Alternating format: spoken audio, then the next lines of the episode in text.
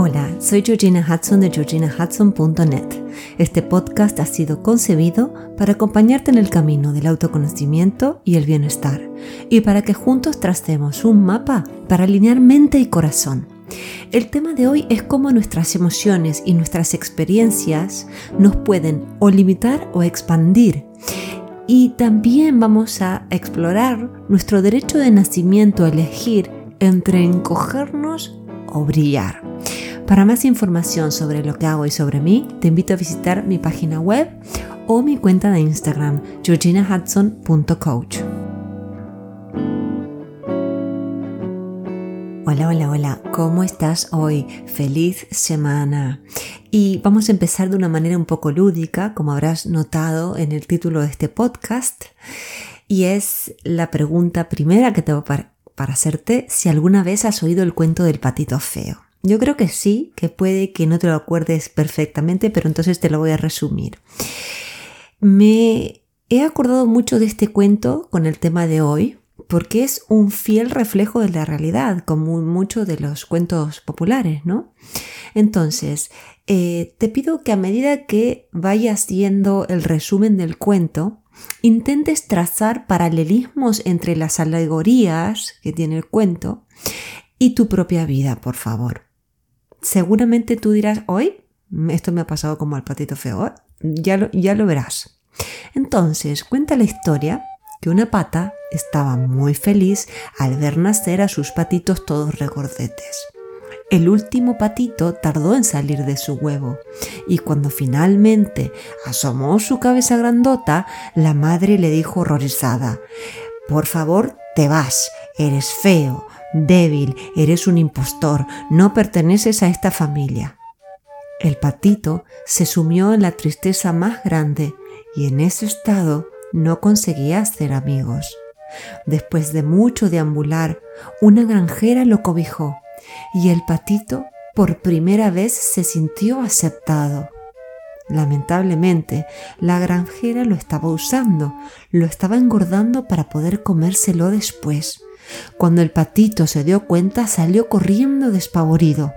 Agotado, llegó a un estanque, donde vio unos patos atractivos y muy singulares y diferentes a algo que alguna vez hubiera visto.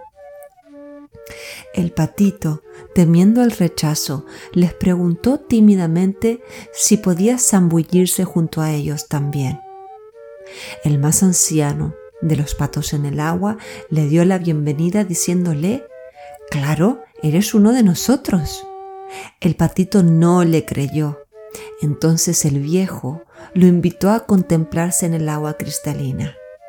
El patito descubrió que era en verdad un cisne igual al resto que tampoco eran patos, y con la confianza de haberse descubierto por primera vez, se unió feliz a la bandada.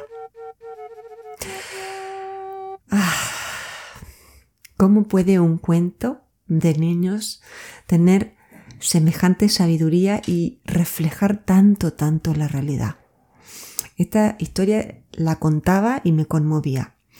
Yo también me he sentido inadecuada, fea, sin coordinación física, floja para las matemáticas, nada atractiva ni popular y rechazada. Yo también, como el patito feo, me compré el cuento de que era una impostora. Y estoy segura que a ti también tu familia, tu educación y tus experiencias te hicieron creer que tenías fallas en algunas áreas. No digo en todo, pero te iban marcando la falta, ¿no? Seguro que has sentido como esos desperfectos te pesaban y que intentaste esconderlos de alguna manera para poder sobrevivir. Y lo sé porque todos hemos hecho un poco como el patito feo, que siguió adelante con su zozobra e inseguridad, sin pausar ni un minuto para contemplarse verdaderamente. ¿Y por qué uno diría no paró no se miró? Porque supongo que tenía miedo a lo que iba a encontrar. No podía reclamar sus derechos ni su poder, porque se los había otorgado inconscientemente a quienes lo repudiaban, en este caso a esta mamá a la que se le habían mezclado los huevos y se le puso el huevo de un cisne, ¿no? y a estos hermanitos que no entendían por qué él era diferente. Podemos pasarnos una vida evitando y tapando todo lo que nos acompleja, duele, trauma. Y podemos seguir siguiendo en piloto automático por pavor a descubrir que lo que otros nos hayan dicho directa o indirectamente sea verdad. Y te pido por favor que pienses a conciencia en todas las veces que te dijeron o te hicieron creer que no eras lo suficientemente listo, guapa, gracioso, inteligente, esbelta, musculoso, etcétera, etcétera. Y cómo esos dichos te hundieron el alma. A mí me pasó. Por eso digo que yo igual, yo he sido el patito feo. Y lo más probable es que esas palabras o esas interacciones te hayan hecho comprar esas ideas sobre ti como certezas absolutas. Hay algo maravilloso que he aprendido en el mindfulness y que te quiero compartir y es que porque yo sienta que algo es real no lo convierte en verdad. Yo puedo sentirme descoordinada para hacer deportes, por ejemplo, y puedo sentir que eso es muy real pero me tengo que interpelar preguntándome, ¿de verdad? ¿Es tan así? Estos interrogantes son esenciales porque me van a ayudar a observar con mayor ecuanimidad la realidad. Y cuando yo logro calmarme, puedo contemplar quién soy de verdad, como el patito que no era feo sino cisne. Sinceramente te voy a decir, yo crecí con las palabras de profesores, entrenadores y familiares que me decían que lo mío no era el deporte. Te doy este ejemplo más bien sencillo, pero que fue muy traumático para mí. Sufría mucho en las reuniones con amigos cuando se ponían a jugar al vole o al ping-pong o cualquier cosa que tuviera una pelota en el medio, porque me amedrentaba ser un desastre deportivo público. Decía, por Dios, qué vergüenza si descubren que yo soy un desastre para esto. Que no soy cool, que no soy deportiva y que en definitiva no pertenezco al grupo de ellos. Porque no tengo eso que ellos tienen ni que yo no. ¿no? Que, que me falta. Entonces, ¿qué hacía? utilizaba mecanismos de defensa. Era simpática, era agradable, era muy chistosa, muy graciosa y hacía lo imposible para esconder súper temblorosa lo que me sucedía por dentro. Y de esa manera me desconectaba de mi esencia, de mis necesidades, de mis valores y de mi brújula interna. Entonces tú puedes hacer todo lo que quieras por ocultar lo que te está pasando dentro. Pero en la medida que no pauses para mirarte dentro, te vas a desconectar de esa brújula interna y puede que creas que tienes todo bajo control porque hayas bajado los kilos que tenías que bajar o porque ya tienes el puesto de trabajo que tanto deseabas o porque practicaste un montón una X actividad y ahora te sale más o menos bien. Pero lo estás haciendo para el exterior, no lo estás haciendo por ti. En el fondo lo que hay que trabajar es el miedo a no ser lo suficiente. En lo que hay que trabajar es este pavor que sentimos porque no nos queremos. A mí el trabajo sobre mí emocionalmente me ayudó a acercarme en el, tema de, los deportes concretamente, al tai chi, al yoga, a la danza. Y yo también me sorprendí al verme bailar grácilmente, me acuerdo, en un espejo en una clase de danza contemporánea.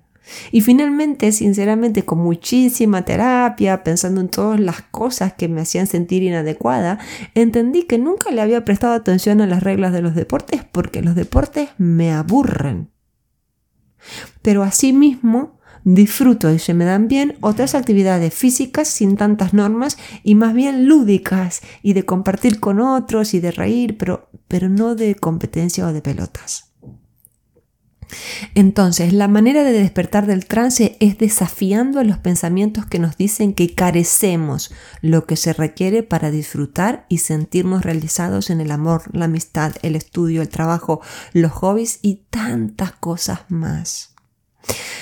¿Sabías que en el Zen dicen que tenemos dos mentes? Esto me encanta también, es súper interesante y es algo con lo que comulgo porque nos aporta muchísima claridad.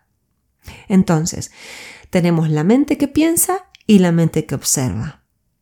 La mente que piensa es la que nos mete en líos, porque la mente que piensa cuando teme, sufre y se obsesiona, lo más probable es que no pueda ver la verdad.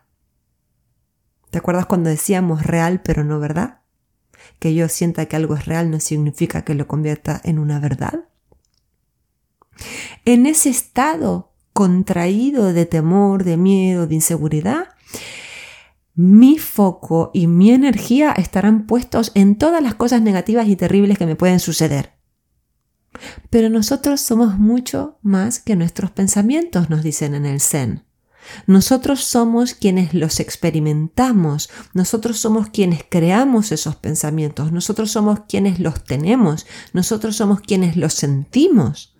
Entonces, cuando nos damos cuenta de eso y desarrollamos la mente que observa sin juzgarnos, observamos nuestra experiencia, observamos cómo nos sentimos, observamos cómo nos comportamos, observamos qué está pasando a nuestro alrededor, dentro mío, cómo repercute una cosa con la otra.